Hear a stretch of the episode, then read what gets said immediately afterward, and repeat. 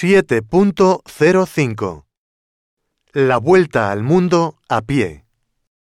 Parece que no hay nada imposible. Nacho Dean Muliá, un madrileño de 32 años, está siguiendo su sueño. Va a dar la vuelta al mundo a pie para concienciar la sociedad de mejorar el mundo y preservar los recursos naturales. En una entrevista con la televisión española, asegura que la tierra es un préstamo de nuestros hijos y merece nuestro mayor cuidado y respeto.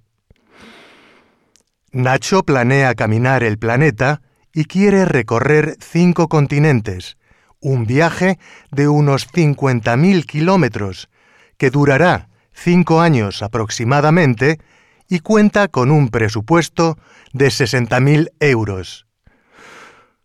Puedes seguir su aventura o hacer una donación en su página web. La aventura comenzará mañana de la Puerta del Sol en Madrid.